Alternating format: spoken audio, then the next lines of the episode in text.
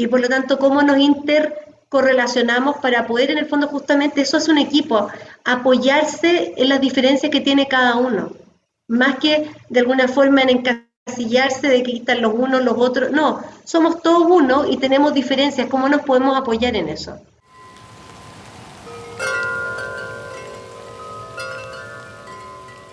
Hola, soy Nico Brenner y estás escuchando el séptimo episodio del podcast Tres Cosas Buenas, donde conversamos, aprendemos y agradecemos. Con mucho entusiasmo les presento a nuestra invitada de hoy. Angélica Arteaga es una gran experta en la selección, gestión y desarrollo de personas. También es la fundadora y directora ejecutiva de Talent Pro, agencia especializada en la digitalización de recursos humanos. Hola Angélica, Bienvenida a Tres Cosas Buenas. Muchas gracias por estar aquí. Hola Nico, ¿cómo estás? Muchísimas gracias por la invitación. Eh, un placer poder acompañarte hoy y que podamos conversar y profundizar un poco en, todas las materias de gestión de personas, que es algo que me apasiona. Así que muchas gracias por invitarme.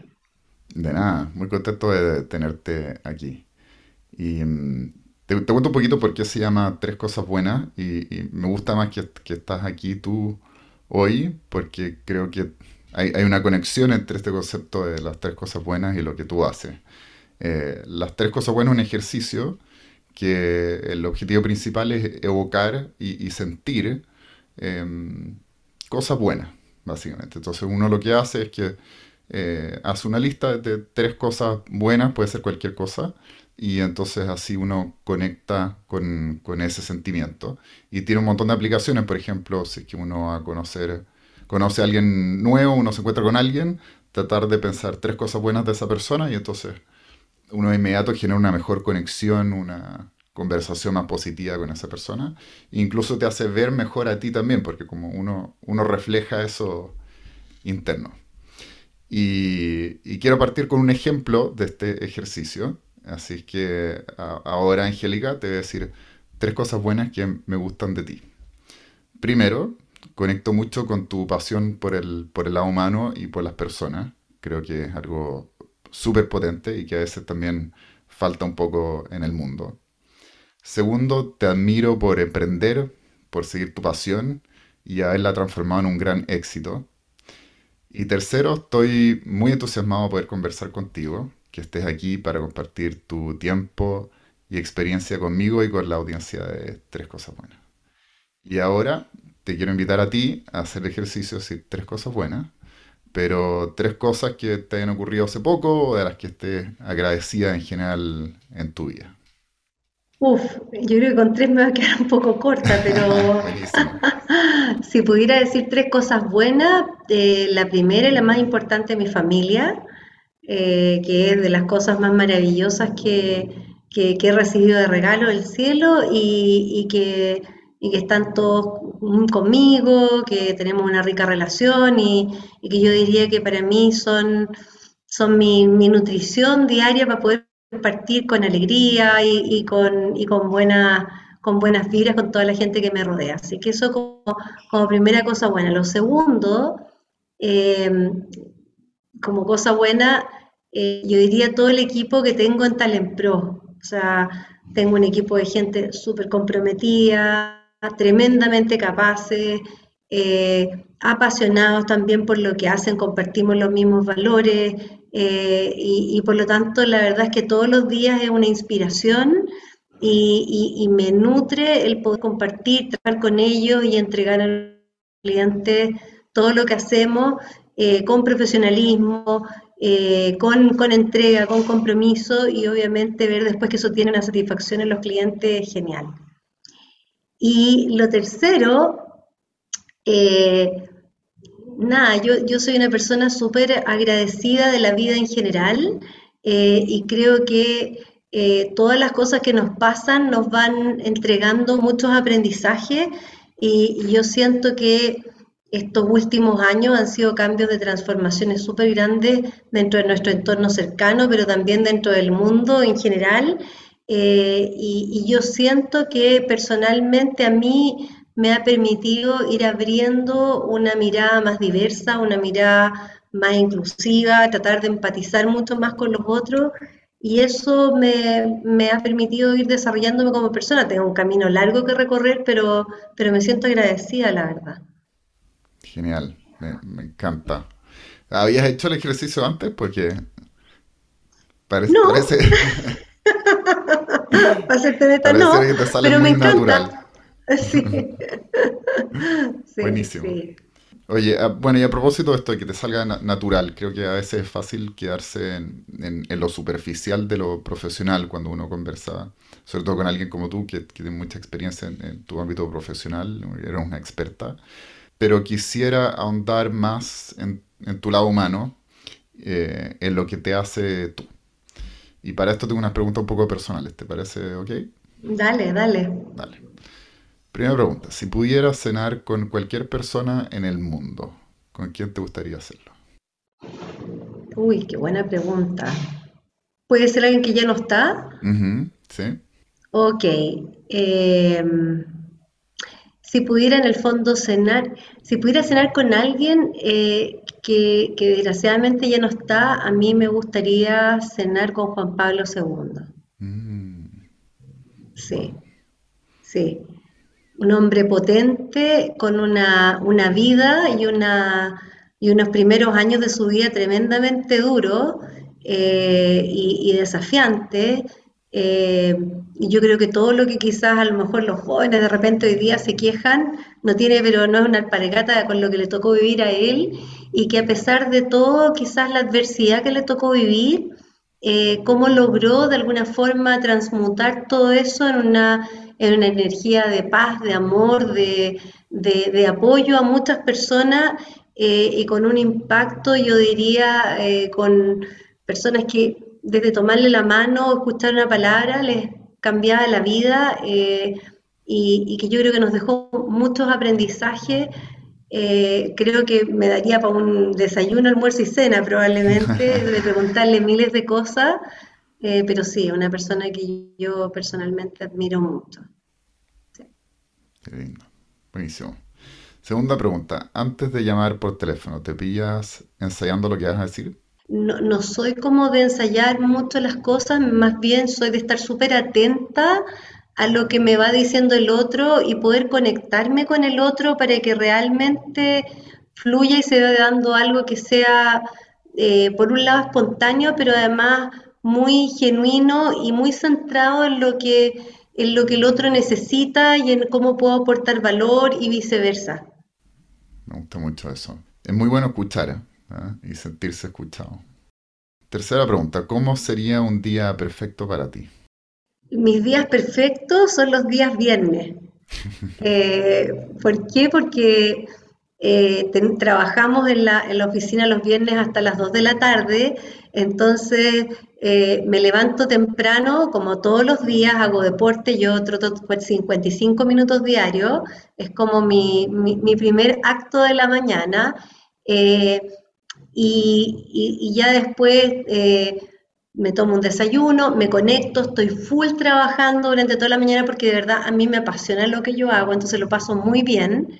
eh, y, y voy conectando con personas, me toca dar retroalimentación a través de eso, que las personas se puedan conocer más profundamente, o cuando me junto con un cliente y tiene algo que lo preocupa, que lo problema, y puedo de alguna forma con alguna pequeña palabra abrirle luz y caminos por donde quizás en el fondo resolver cosas que lo, que lo agobian.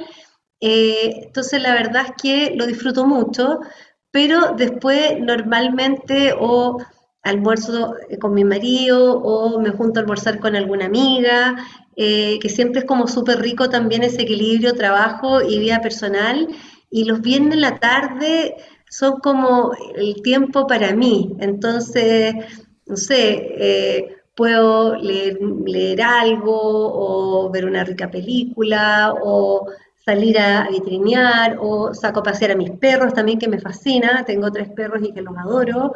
Eh, y en la noche o vamos a comer a algún lugar rico, o nos juntamos con amigos o invitamos o, o- o nos acostamos temprano con mi marido y regaloneamos, como que es como un día perfecto, tiene como ese buen equilibrio de la pasión de hacer lo que me encanta, pero además de disfrutar con la gente que quiero, así que es como muy rico.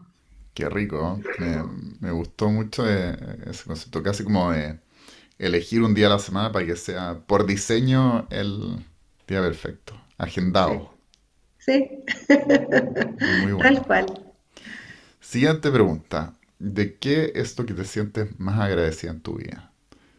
Me dijiste tres cosas que estás agradecida, pero si pudiera elegir una. Yo soy una persona agradecida de todas las personas con las que he tenido la oportunidad de encontrarme y caminar en algún minuto de la vida. Eh, y, y- y pienso desde niña de, de mis padres, mis abuelos, mis tíos, mis primos, eh, después en, la en el colegio todos mis compañeros en la universidad, fui una persona como, como muy social siempre, eh, en la universidad también todos esos compañeros que, que me apoyaron, que estudiamos juntos, que trasnochamos, eh, después los distintos trabajos, eh, siento que todos mis jefes han sido grandes maestros, tanto para, para lo que ha sido fácil como para lo que ha sido más duro también, y los equipos con los que hemos trabajado, con los que he colaborado. Eh, mi marido para mí es el regalo más grande que, he tenido en la vida junto con mis hijos, pero soy una agradecida porque creo que cada persona que de alguna forma me ha acompañado en algún punto de este camino y cierro los ojos, puedo rememorar todos esos minutos, me han enseñado mucho, eh, entonces soy tremendamente agradecida de, to de todos ellos. Entonces no, no creo que no, que no hay una persona que tenga más mérito, quizás, como te digo, mi marido y mis niños, porque son lo más cercano, pero todo el resto de esas personas con las que hemos caminado y que algunos todavía seguimos en contacto, con otros en el fondo quizás no tanto, pero con todos de alguna forma sí que ha sido de un aprendizaje, de un, de un nutrirse mutuamente que, que es un regalo, la verdad, cada persona ha sido un regalo. Muy lindo eso, me, me gusta el concepto de las personas como regalo en la vida. Buenísimo. Siguiente pregunta, ¿cuál ha sido el mayor logro de tu vida?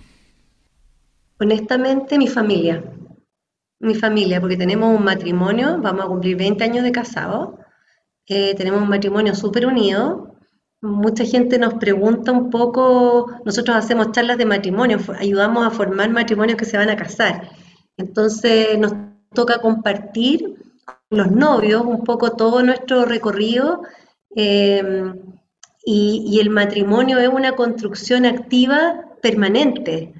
Eh, y, y siento que por lo menos hasta este caminar ha sido súper gratificante, eh, de mucho, de mucho cariño, entrega, apoyo, eh, de vincularnos en todos los niveles de, una relación. Tenemos en el fondo nuestros hijos maravillosos, sanos, eh, tenemos un lugar de vivir que es rico, que nos, nos sentimos felices, que es como nuestro nido. Así es que yo te diría que ese para mí es lejos el, el mayor logro, sobre todo mirando un poco a nuestro alrededor que vemos igual tantos como relaciones que se fracturan, que no lo pasan bien. eh, yo creo que para mí es lo más importante. Y, lo segundo, de todas maneras, para mí ha sido muy gratificante mi carrera también como un espacio de, de poder realizarme eh, y juntar un poco la vocación eh, de la carrera, pero la vocación del espíritu que tiene que ver con tocar y, y transformar y, a- y acompañar la vida de las personas para que puedan desarrollar su potencial. Trabajar en recursos humanos para mí es un privilegio, la verdad. Me encanta escuchar eso, me gustó mucho. Y última de estas preguntas, ¿cuándo fue la última vez que lloraste? Yo creo que esta misma semana, sabes que yo soy súper de emocionarme, no sé si de llorar por pena, pero, pero cuando, cuando me toca escuchar a alguien, por ejemplo, y que hace un insight tan fuerte sobre temas propios y que agradecen tanto, o cuando veo a veces un, un, relato o algo, soy como bien de emocionarme, así que las lágrimas se me caen rapidito, digamos. Sí, y encuentro que son, son un bálsamo del alma, no sé, encuentro que es muy rico eso. Qué, li- qué linda esa, esa frase, no la había escuchado. Un bálsamo del, alma, las lágrimas. Eh, concuerdo contigo, ¿eh? yo creo que hasta me, o sea, yo creo que me, me gusta llorar incluso, o sea, es algo bien, no sé, los momentos en que uno lo hace son, son momentos, como dijiste tú, súper de, de emociones y que emociones a veces que uno no quiere tener, pero muchas veces son emociones buenas, ¿ah? Eh, emociones lindas. Sí. Te conectan con, con cosas tan simples pero tan importantes. Te conectan con los otros de manera, te hacen empatizar, ponerte en el lugar del otro. Es, es maravilloso.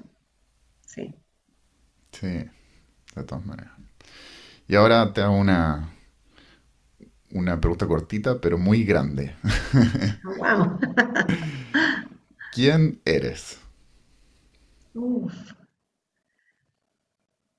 Uf, soy, soy muchas, muchas, muchas cosas y personas distintas. Soy una persona apasionada, eh, soy una persona espiritual, eh, soy una persona comunicativa, extrovertida, sociable, pero también súper íntima, eh, una leona para defender las cosas que me importan, eh, pero, pero una seda cuando se trata de, en el fondo de los que amo, una persona aguda, que, que, puedo ver las cosas a veces debajo del agua, súper conectada con, con, mi intuición, con mis sentidos, con mis emociones. Sí, motivada, súper motivada para las cosas. Según me dicen, soy bien como una pila Duracell, porque eso que yo te contaba que troto todas las mañanas es porque tengo tanta energía que necesito como calibrar para partir en el fondo, porque como mucha, mucha energía y, por lo tanto también soy súper trabajólica eh, y soy apasionada y soy súper mamá y soy súper esposa. Como que todo soy, soy como intensa en vivirme las cosas intensamente, pero también como una taza de leche. Como, por eso tengo como de muchas cosas distintas. Wow, qué, qué interesante esa combinación de, de tanta energía, pero también como una tranquilidad dijiste que eres espiritual también, me llamó, me llamó la atención. ¿Tiene alguna conexión esa espiritualidad con tu tranquilidad? Totalmente, totalmente. O sea, mira, yo soy de, de, religión católica porque nací en el fondo en Chile, en una familia católica, en un colegio católico, pero, pero soy súper respetuosa de las distintas formas de expresión espiritual. A mí personalmente con mi marido nos gusta rezar juntos eh, y a través de eso tenemos una conexión súper potente, eh, familiar, espiritual, de, conectarnos. Tenemos un grupo de vida también con el que compartimos la oración y, compartimos muchas vivencias. Nos hemos acompañado por más de 10 años como matrimonio, todos juntos. Eh, pero también, no sé, vino el Dalai Lama y fui y me encantó y fue una experiencia exquisita. Eh, y no sé, me pillé de repente con mi marido en Londres que nos metimos en una iglesia, estábamos en una iglesia anglicana y escuchamos toda la misa y fue genial. Eh, entonces, yo creo que soy una persona eminentemente espiritual, creo que hay un Dios grande que nos cuide, que nos acompaña permanentemente. Yo siempre me siento en eso con, con, con Dios y con, la, y con la Virgen, que yo, en eso obviamente, pero como esa energía masculina, femenina, como que nos acompaña, nos protege permanentemente. Entonces, tengo como un teléfono, hablando un poco de tu pregunta, tengo un teléfono directo súper corto y para mí la oración, la meditación, eh, son espacios como súper nutritivos en esa conexión que va más allá de nuestro cuerpo y que definitivamente yo la siento en, mi ser, digamos. Qué bueno. Y siento que, que, es súper importante eso, es esto que a veces cuando uno, uno puede quedar mal incluso cuando se desconecta de eso. ¿ah? Como que, aunque uno no crea, digamos, pero, pero no tiene que ver con creer, tiene que ver, yo creo, más como con, con sentir, con estar en contacto con, con, con eso, ¿no? O sea, totalmente. Tenemos una dimensión mi papá es médico, así que, o sea, eh, los estudios muestran que cuando las personas se mueren, el peso que tienen antes de morir versus después de morir no es el mismo. O sea, ahí existe en nosotros una dimensión espiritual que a lo mejor no vemos, pero que está ahí o no, o no vemos sensorialmente tan habitualmente. Wow. Me llamó la atención este tema de lo, del grupo de vida. Cuéntame un poco, ¿qué es lo que es un grupo de vida? bueno, yo pertenezco a un movimiento eh,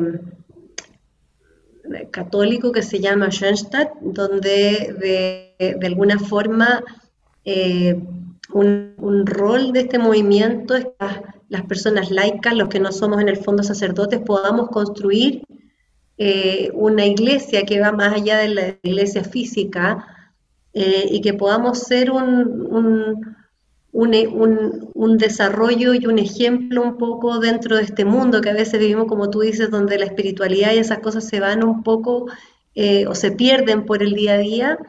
Y parte de eso es que tenemos cinco años como de acompañamiento en nuestros primeros años de matrimonio y, vamos aprendiendo, porque existe universidad para la profesión que hace, existen de entrenamientos, no sé si quieres entrenarte en liderazgo, si quieres entrenarte en un tema técnico, pero no existe entrenamiento para los matrimonios. Y, mm. y, esto es un acompañamiento en la vida matrimonial, pero también en la vida espiritual, y que se acompaña por otros matrimonios que están viviendo un poco la misma etapa de la vida. Eh, y, y te vas acompañando a la luz de la oración, pero también de compartir experiencia y es tremendamente nutritivo. Eh, y nosotros en el fondo con el grupo que tenemos de vida llevamos 10 años juntos, donde nos juntamos cada 15 días y, compartimos distintas cosas, incluso iniciativas de ayuda también a la comunidad. Entonces es como bien bonito, muy, ha sido muy enriquecedor.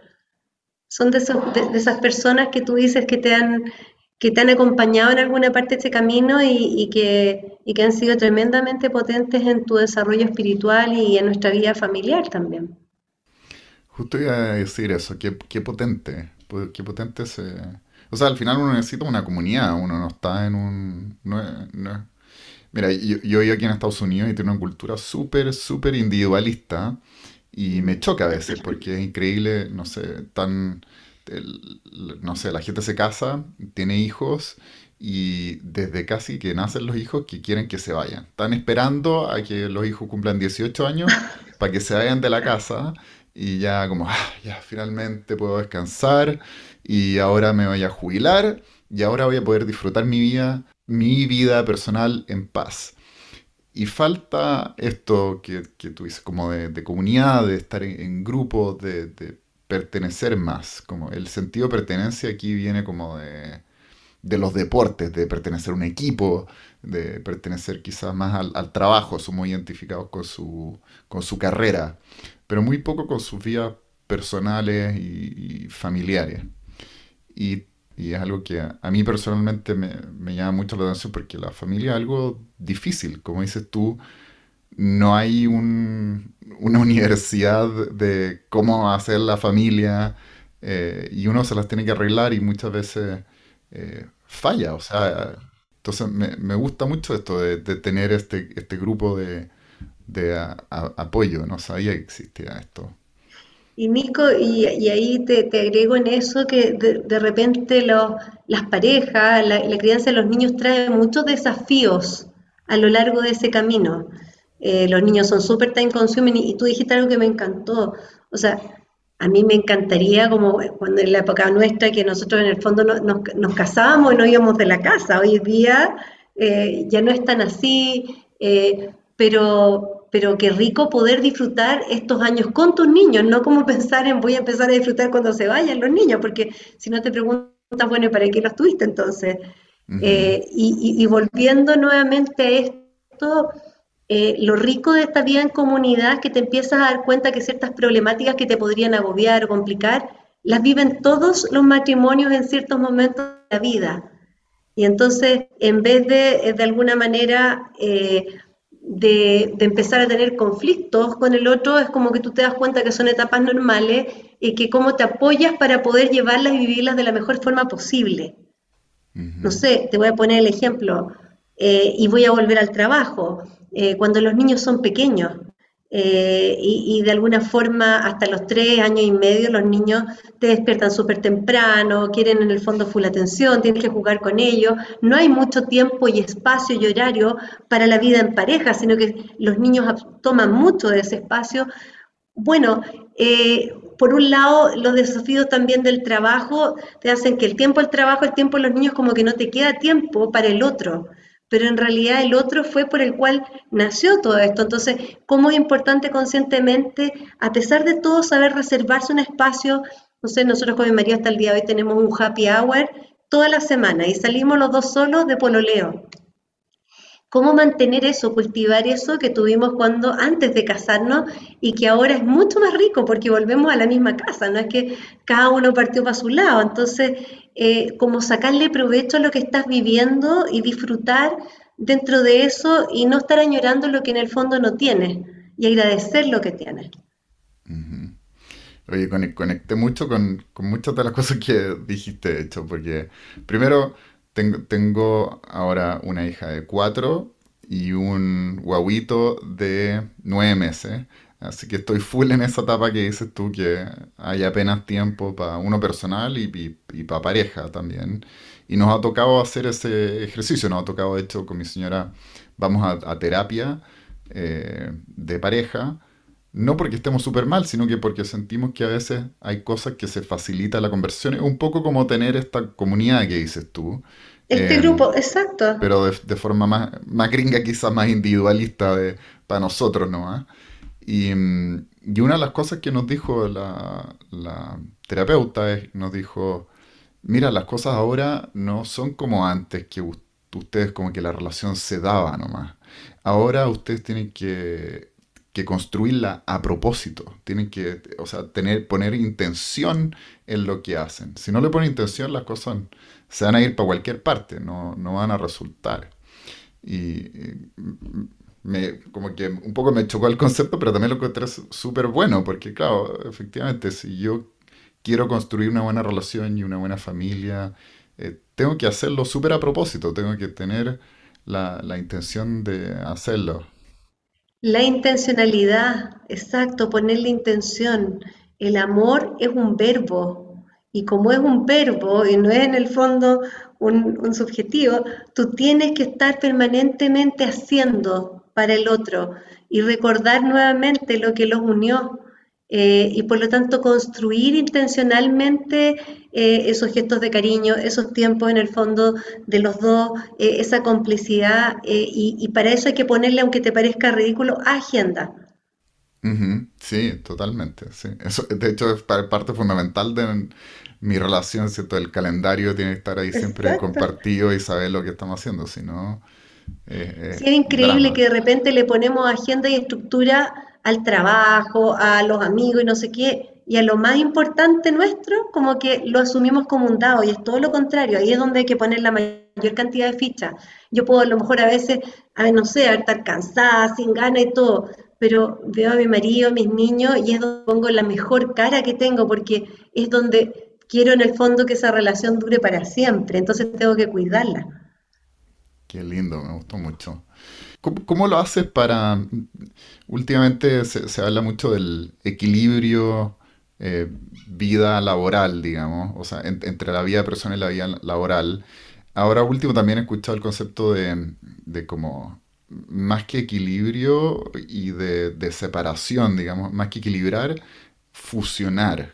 Como decir, ¿sabes qué? Y sobre todo ahora con el trabajo remoto, eh, en vez de tener tantas separaciones como, ¿sabes qué? Es como casi que todo lo mismo y saber mezclarlo de forma armoniosa. ¿Qué es lo que recomiendas tú o qué es lo que ves tú? Tú estás además muy metida en este mundo como de personas, en ambiente laboral.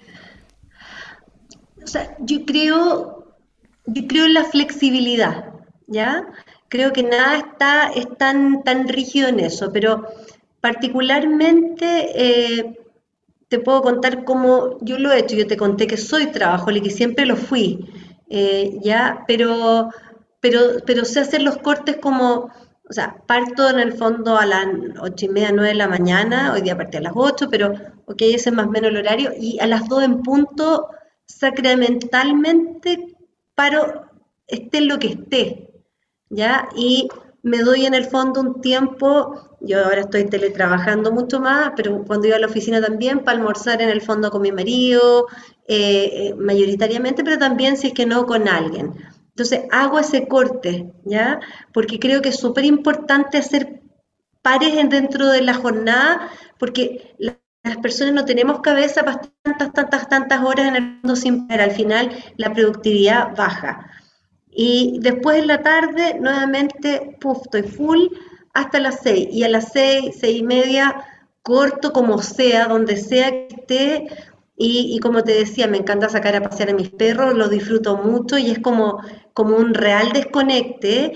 Eh, y, salgo con mi marido, o bueno, con mis niños, incluso con, mi, con, la persona que nos ayuda acá, que la quiero mucho y todo. Eh, y después tenemos el tiempo de cena, pero yo, por ejemplo, soy de trabajar mucho de noche. A mí, en la noche, cuando no tengo nadie que me llame, que esto es un tiempo súper productivo, entonces yo espero que mi marido, que gracias a Dios duerme antes que yo, se quede dormido y saco el computador y, estoy en el fondo ahí y, soy, en una hora y media, soy ultra full productiva. Entonces, a mí me funciona eso, ¿ya? Eh, pero los fines de semana en general trato de no hacer cosas de trabajo eh, para poder realmente tener un desconecte, porque como soy súper intensa de pila, en la semana en el fondo, pero lo doy todo en la cancha. Entonces realmente el fin de semana me nutro. A mí eso me sirve, ¿ya? Hay personas que les gusta como mezclar y tener este continuo, tiempos de descanso entre la jornada, después siguen trabajando y van así. Lo que yo creo que sí, sí o sí es súper importante que exista un espacio de tiempo donde yo haga algo totalmente distinto de lo que yo hago en el trabajo donde yo tenga, no sé, a algunos les, toca, les gusta tocar guitarra, a otros les gustaría hacer deporte o yoga, no tengo idea, o cantar o meditar, pero que, que logre hacer eso para que la mente pueda como parar. Eso como que para mí es súper importante. Porque esto no, si mira, estamos en un periodo de mucho trabajo y no tengo estos pares y le doy, le doy, llega un punto donde la curva obviamente de rendimiento baja importantemente tiene mucho que ver con, la, con el autoconocimiento entonces y, la disciplina. O sea, uno conocerse, porque si tú no te conoces, no, no vas a estar haciendo algo que quizás no va a ser lo mejor para ti. Y lo otro es que ya una vez que te conoces, también saber que esto es lo que funciona para mí y hacer eso. Y, Adecuar tus biorritmos, sí. y, es, y, eso es del punto como individual y es del punto de vista como grupal o de líder ¿Cómo, lo harías para cuando tú tienes un grupo de gente que tienes que manejar? Sí.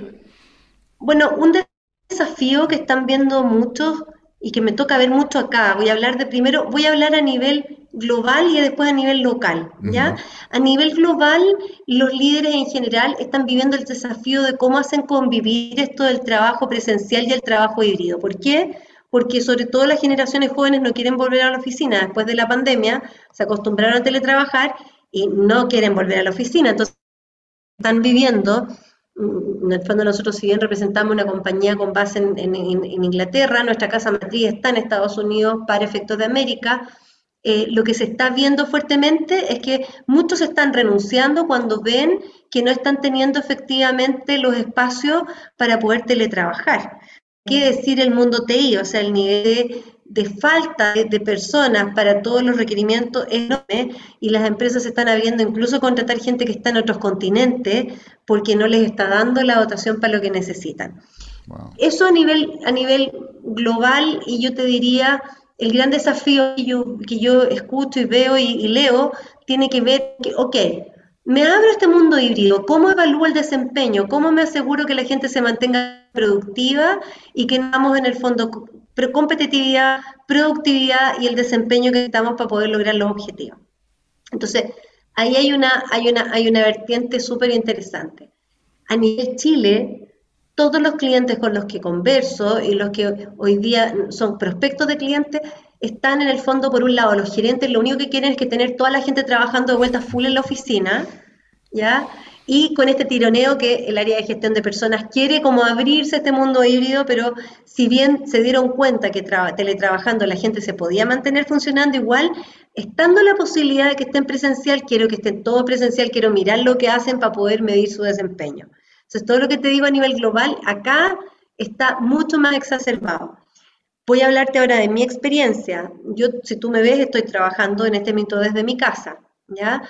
Eh, Personalmente, como somos una consultora eh, y, yo tengo un mindset como un poquito más internacional, yo le he dado al equipo la oportunidad que elijan, nosotros tenemos oficinas en el golf, si es que quieren estar en la oficina o quieren teletrabajar desde su casa. A mí me da exactamente lo mismo, para ser súper honesta.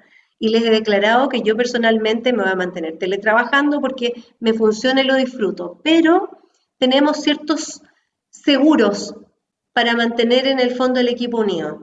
Uno de esos es que nos reunimos todas las mañanas, desde las 9 hasta las 10, y tenemos una reunión donde coordinamos en el fondo las actividades, las tareas y en qué estamos aportando cada uno valor.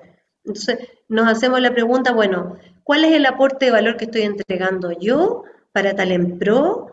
Eh, ¿En qué medida, de alguna manera, lo, que, lo, que, lo que voy a hacer hacia adelante, tengo que destinarle tiempo no? ¿Y qué necesito de los otros para lograr mis objetivos?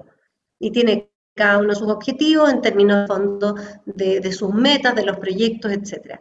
Entonces tenemos esa hora de coordinación que es sagrada para nosotros. Y después tratamos de juntarnos en el fondo una vez al mes a tener un almuerzo de equipo, donde solo almorzamos, que es de los días viernes en el fondo hacia el resto de la tarde, y tenemos también reunión dos o tres veces en el mes presencial para poder vernos, para poder coordinar y para mantener esta, esta como, este bonding, este como como lazo que nos une y que somos en el fondo una entidad donde tenemos ciertos valores, tenemos ciertos objetivos y propósitos con en el fondo lo que queremos aportar al mercado latinoamericano y a nuestros clientes. A nosotros yo siento que nos ha funcionado. El año pasado tuvimos un tremendo crecimiento y este año en relación al año anterior estamos creciendo súper importantemente. Por lo tanto, yo no necesito ver a mi equipo y que me vean todo el día para saber que cada uno está comprometido con hacer lo que tiene que hacer. Buenísimo. Yo lo, encuentro súper bueno. la, coordinación es importante, ¿ah? Es el estar, la comunicación, estar comunicados, son súper buenos conceptos. A, mí personalmente me, me pasa, me costó inicialmente el, trabajo remoto de un poco esto que dices tú, yo creo que es lo que le pasa como a, los genes de, de la confianza. ¿ah? de sentir que ya, a, pesar de que no estén en la oficina, igual están haciendo su trabajo. Yo creo que ese es como el, gran paso de sentir que, ok, ya, somos todos adultos y todos queremos aportar. Nadie quiere en verdad estar haciendo nada. O sea, quizás a veces cuando la gente pasa por problemas o por malos momentos, yo creo que, o porque no está motivada, pero en general yo creo que la mayoría de la gente quiere trabajar, quiere aportar, quiere sentirse orgulloso de su trabajo también, porque si no, ¿qué estoy haciendo? O sea, paso la mayoría del día trabajando y, y que no estoy haciendo nada porque, porque nadie me ve. No, o sea, como pues, independiente si me están midiendo o no, yo quiero que, lo que estoy haciendo tenga sentido, si no estoy desperdiciando mi, tiempo y, mi vida, creo. Y cuando efectivamente tienes, porque eso también pasa, o sea, la, campana de Gauss se da y cuando existe alguna persona que efectivamente no está aportando valor, que no logra en el fondo eh, concentrarse ni funcionar, y también nos pasó, como que el mismo sistema se va regulando solo, porque ni siquiera soy yo, son los mismos pares los que empiezan a sentir cuando alguien de alguna manera está desconectado, no está aportando valor, eh, y por lo tanto es un proceso que se da por sí mismo.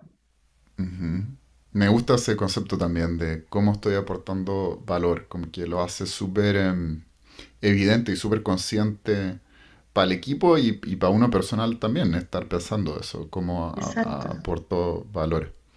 Me encanta. Para mí lo más difícil a veces es, bueno, eso uno, y, y lo otro es cuando es híbrido, me parece más difícil que si es o todos juntos en la oficina o todos remotos, porque siento ahí se, se, a veces se producen algunas como asimetrías. Por ejemplo, si que están todos en la oficina, a veces se dan dinámicas en que, bueno, como están todos juntos, todos pueden tener una reunión espontánea o una conversación espontánea en que se coordinan, el que está remoto se quedó fuera. No, claro. Entonces, ¿cómo, ahí tiene que ser bien coordinado, o sea, eso también es un súper buen punto, porque también me toca ver en clientes que están teniendo sistemas donde ya 15 días uno, 15 días otro. Pero, pero justamente ahí lo que no se da es hegemonía donde estamos todos en un punto, en una misma sintonía, en un mismo entregable. Entonces, eh, de repente no funciona tan, tan bien, creo yo. O sea, más vale que un equipo completo diga, ¿sabes qué? Voy a ir, no sé, una o dos veces a la semana o cada 15 días, como, como quiera que sea, pero que cuando están, estén todos juntos y pueda darse esta coordinación y este tipo de actividades que le van generando espíritu al equipo. Porque parte a veces que pasa en la pandemia es que los líderes no saben cómo mantener esa mística de manera no presencial. Sí, qué bueno, me gustó eso también, el espíritu del equipo. ¿Qué, recomiendas tú para formar, desarrollar, mantener el espíritu de un equipo? Uf. A ver, primero yo creo que es importante que cada uno en el equipo se conozca súper bien a sí mismo, porque yo no le puedo dar a otro lo que no me puedo dar a mí mismo. Entonces, creo que primero es súper importante propiciar que cada uno en el equipo conozca dónde están sus fortalezas, conozca dónde están sus áreas de, de oportunidad y que aparte de conocerme a mí mismo, el equipo pueda conocer a los otros, que nos podamos conocer mutuamente y que en vez de estar buscando cuáles son los que se parecen a mí y que esos son de mi ala y los que no se parecen de, sacarlos de, es ver en realidad qué es lo que yo tengo que puedo aportar a los otros y qué es lo que yo no tengo y que necesito de los otros. Y por lo tanto, cómo nos inter correlacionamos para poder en el fondo justamente, eso es un equipo, apoyarse en las diferencias que tiene cada uno, más que de alguna forma en encasillarse de que están los unos, los otros, no, somos todos uno y tenemos diferencias, ¿cómo nos podemos apoyar en eso? Entonces yo te diría, y, y, para mí lo tercero es tener un líder súper inspirador, que marque en el fondo, que, que marque la ruta, que escuche el equipo también para en base a esa ruta cómo podemos llegar allá, y que todos se sientan parte y que van todos empujando el carro eh, y, que, que al final el líder es quien facilita y, permite que cada uno pueda desplegar su potencial para llegar allá, al servicio del equipo. Sí, me gusta mucho ese, ese concepto del líder al servicio del equipo. El líder. Escuché a alguien de otro invitado, de hecho, que decía que eh, el, rol del líder es básicamente hacer que, que, el equipo, que el grupo cumpla lo que quieren hacer ellos. Facilitar. claro, facilitar. Y yo te voy a hacer una infidencia, yo no siempre soy la fantástico líder, a veces se me, me pican las manos de ir a hacer con ellos, porque me gusta hacer, ¿te fijas? Pero, pero estoy en ese trabajo interno también de cada vez tratar de ir en el fondo dando un paso para atrás y darles a ellos la exposición y que ellos puedan en el fondo hacer y que ellos se puedan lucir eh, y, ser realmente un facilitador. Pero al igual que como, como en el matrimonio, eh, también es un desarrollo y un camino de liderazgo que, tenemos que hacer intencionadamente. Totalmente. Es algo, es algo también que no, no, no, no se enseña mucho, no se enseña bien quizás. ¿ah? Es lo que falta.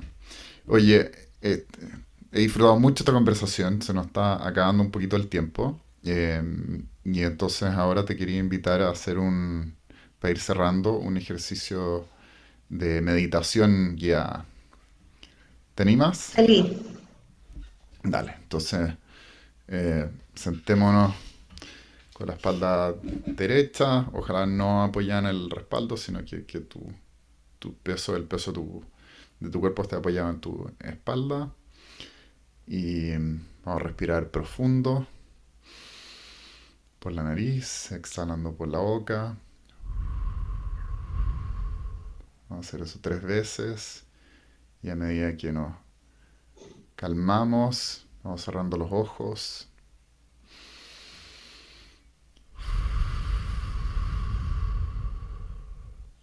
Una tercera respiración profunda.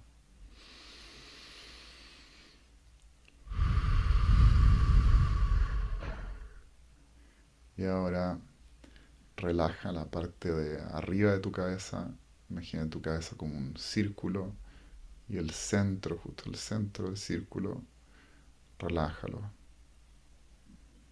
Y ahora expande esa relajación hacia afuera, que relajando toda la parte de arriba de tu cabeza, todo tu pelo, toda la cabeza, toda la piel de tu cabeza, se va expandiendo hacia abajo, la frente, relaja tu frente, relaja las cejas, relaja las orejas, relaja tus párpados, relaja tus ojos, relaja la nariz, relaja tus pómulos, relaja tu mandíbula, relaja los labios,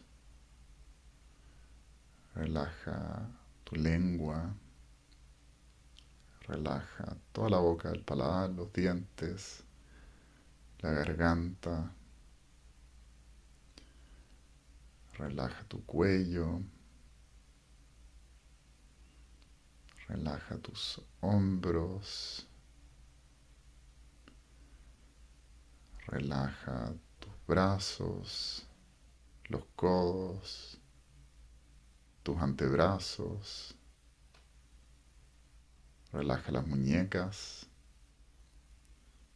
relaja tus manos, la palma de las manos, el dorso de las manos, relaja los dedos, relaja el espacio entre los dedos, relaja tu pecho y aprovechamos a respirar. Relaja tu abdomen, relaja el estómago, las costillas y toda tu espalda. Y ahora con esta relajación, vamos a respirar de nuevo profundo tres veces.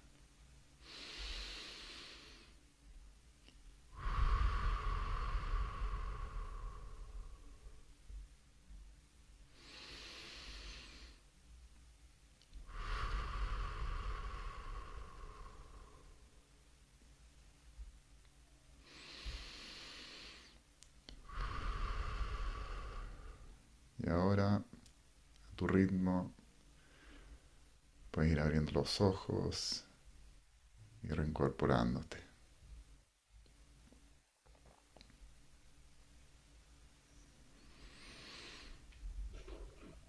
Maravilloso, maravilloso. Qué bueno, esta es una de mis partes favoritas de, de hacer esto, del, del podcast. Muy, de muy rica experiencia. Excelente. Oye, y mm, ahora quería repetir el ejercicio este de las tres cosas buenas.